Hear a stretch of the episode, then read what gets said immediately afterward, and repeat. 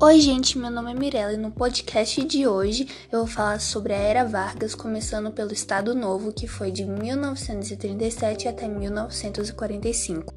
Em 10 de novembro de 1937, Vargas criou a Constituição Polaca, que era baseada no regime da Polônia, a qual era autoritária, o Estado intervia muito na economia, tinha corporativismo, proibição de greves, os estados eram dependentes e tinha pena de morte. Como havia um decreto que não permitia haver partidos políticos, os integralistas ficaram revoltados e fizeram um protesto no Palácio de Guanabara em maio de 1938, que foi reprimido. É... Eles ficaram revoltados porque Vargas no início apoiou muito eles, ficou do lado deles, e também esse movimento ficou conhecido como Intentona Integralista. DASP é o Departamento Administrativo do Serviço Público. Ele foi criado em 1938. Ele melhorava as funções administrativas e a qualidade de serviço do serviço público. DIP, DIP, Departamento de Imprensa e Propaganda de 1939. Essa visava transmitir ideias governamentais, exaltar a figura de vagas, censurar e manipular a população. CLT, a consolidação, das leis do trabalho, foi criada em 1943 e nela tinha é, a carteira de trabalho, repouso semanal remunerado, salário pago até o quinto dia útil do mês e o décimo terceiro, que é o salário, mais um salário no final do ano. Com todos esses benefícios às classes pobres, trabalhadoras, propaganda, exaltando Vargas, etc., Vargas ficou conhecido como pai dos pobres e seu governo era populista só por causa disso. Para o Brasil ser mais independente na industrialização, o governo interferiu na economia, criando várias indústrias estatais, como as companhias de siderurgia, hidrelétricas e fábricas de automóveis, né? Na Segunda Guerra, o Brasil se mostrou neutro e só declarou guerra à Alemanha quando um submarino alemão afundou navios mercantes brasileiros. Os Zewa também mostraram apoio ao Brasil e dando alguns benefícios. Então foi criada a Força Expedicionária Brasileira que atuou na Europa. O símbolo era uma cobra fumando porque falavam que era mais fácil uma cobra fumar do que o Brasil entrar numa guerra. Uma cidade italiana chamada Montese canta o hino da Força Expedicionária Brasileira até hoje, em agradecimento pelo Brasil tê-la livrado dos nazistas. Alguns intelectuais mineiros questionaram o Brasil estar lutando contra regimes autoritários quando este mesmo era um. Então criaram o Manifesto dos Mineiros, que queria que houvesse uma redemocratização no Brasil. Então Vargas proclamou uma reeleição em que ele não participaria. Uma semana antes, ele apoiou Dutra em 1945, mas o povo queria, Var queria que Vargas continuasse no poder, fazendo protestos conhecidos como queremismo, que não adiantou de nada porque Vargas não entrou para a candidatura e ainda, ainda foi deposto pelas Forças Armadas. Com isso, em 2 de dezembro de 1945, Eurico Gaspar Dutra ganha as eleições, tornando o mais novo presidente do Brasil. Agora eu vou falar sobre o governo Dutra. Observação: Dutra já havia participado do movimento tenentista, Revolução de 1932, intentona comunista e integralista. Quando Dutra chegou ao poder, convocou a Assembleia Constituinte para fazer outra Constituição brasileira, pois a que estava sendo usada era ainda a polaca. Características da Constituição de 1946, a nova. Redemocratização no Brasil, divisão de poderes, executivo, legislativo e judiciário. Os analfabetos não podiam votar, só homens e mulheres maiores de 18 anos, adultos, né? E federalismo, né, que dava autonomia para os estados e os municípios. O presidente governaria por cinco anos sem ter reeleição, greves proibidas e um pouco da lembrança do corporativismo. E também havia liberdade política de expressão e partidária. Na Guerra Fria, Dutra optou pelo capitalismo, ficando ao lado dos Estados Unidos e rompendo relações diplomáticas com a União Soviética, também tornou o PCB. Como o PCB era ilegal e em 1945 eles estavam conseguindo muitos votos para a Assembleia Constituinte, é, isso preocupou Dutra, porque ele acreditava que era o PCB que organizava as greves e tumultos no Brasil.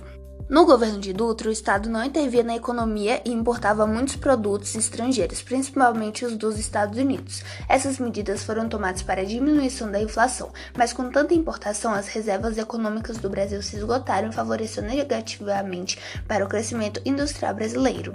Com isso, o Estado interviu na economia e passou-se a importar somente produtos de base, como máquinas, o que acelerou um pouco no crescimento. Também teve o arroxo salarial. Foram congelados salários mínimos, tornando, mão de obra, tornando a mão de obra mais barata para atrair as empresas estrangeiras. Mas ao mesmo tempo, assim as inflações aumentavam por causa da falta da industrialização brasileira e havia mais importação do que exportação. Para isso, teve o Plano SALT. Nele haveria melhoria na saúde, transporte, alimentação e energia, essenciais para o desenvolvimento. Bom, ele não deu certo por falta, por falta de investimento e interesse político. O governo de Dutra não foi bem sucedido, pois deixou uma enorme dívida com os outros países e se esgotaram as reservas econômicas. Há alguns feitos de Dutra em seu governo. Os jogos de azar eram proibidos. Foi criado o Tratado Interamericano de Assistência Recíproca, o ESG, e a criação do Estádio do Maracanã. Em 1950, termina o mandato de Eurico Gaspar Dutra e Getúlio Vargas vira presidente novamente. Segundo governo de Vargas. Quando Vargas retomou seu cargo de presidente, ele tentou apagar sua imagem de autoritário, se fazendo de bonzinho pai dos pobres. Conseguiu um pouco né, do apoio dos trabalhadores e fez uma música que o exaltava a qual canta: Bota o retrato do velho outra vez, bota no mesmo lugar, bota o retrato do velho outra vez, bota no mesmo lugar. O sorriso do velhinho faz a gente trabalhar, eu já botei o meu e tu não vais botar. Eu já enfeitei o meu e tu não vais enfeitar. O sorrisinho do velhinho faz a gente se animar. Nessa época haviam pessoas com pensamentos diferentes. Uns acreditavam no nacionalismo e outros no liberalismo, né? Eles eram chamados de entreguistas, os que acreditavam no liberalismo. Vargas optou pelo lado nacionalista. Em 1939 foi descoberto o petróleo na Bahia logo após começou a exploração de petróleo. Com isso, os nacionalistas falavam que o petróleo era estatal, enquanto os entreguistas se opunham a isso. Em outubro de 1956 é criada a Petrobras e em 1973, quando Vargas não era presidente mais, né, foi oficializada a Eletrobras. Os liberalistas e conservadores se opunham a Vargas, que se aliou aos nacionalistas e esse tinha um opositor muito fiel. Ele era o Carlos Lacerda, que era um jornalista que ficava falando mal de Vargas. Quando a Guerra Fria terminou, os Estados Unidos queria exterminar o comunismo e romper algumas ligações com a América do Sul e exigiram o dinheiro das dívidas com o Brasil, deixando o Brasil com mais inflação. Com isso, houveram manifestações como a Marcha das Panelas Vazias, que exigiam comida, e a greve dos 300 mil que com queriam combater a pobreza. Como a relação do governo com os operários não estava nada amigável, Vargas escolhe João Goulart como ministro, pois ele se dava bem com os operários, assim a relação do governo com os operários melhorou. Goulart foi pressionado, acusado de querer virar ditador sindicalista e criou uma lei que aumentava o salário mínimo em 100%, a qual foi aprovada por Vargas e reprimida por outras pessoas que achavam que aquilo era uma loucura, uma irresponsabilidade. Nisso, houve o manifesto dos coronéis que reclamava do não interesse governamental nos militares e que o aumento do 100% iria prejudicar a baixa patente. Eles estavam tramando uma conspiração de tomar o poder que ocorreu 10 anos depois. Para apaziguar a situação, Getúlio Vargas substituiu os ministros e oficializou o aumento de 100% do salário mínimo. Um tempo depois, aquele jornalista, o Carlos Lacerda, que ficava falando mal de Vargas, sofreu um atentado e seu amigo morreu, o que dificultou mais o governo de Vargas. As investigações apontavam que Gregório, que era o guarda-costas de Vargas, estava envolvido no atentado, então exigiram a renúncia de Vargas.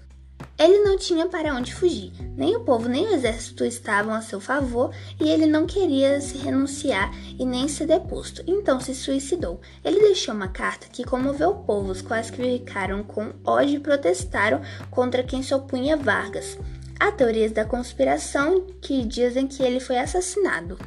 Em 1955, o presidente é Juscelino Kubitschek e o vice é João Goulart. É isso, espero que tenham gostado e perdoe a minha péssima dicção.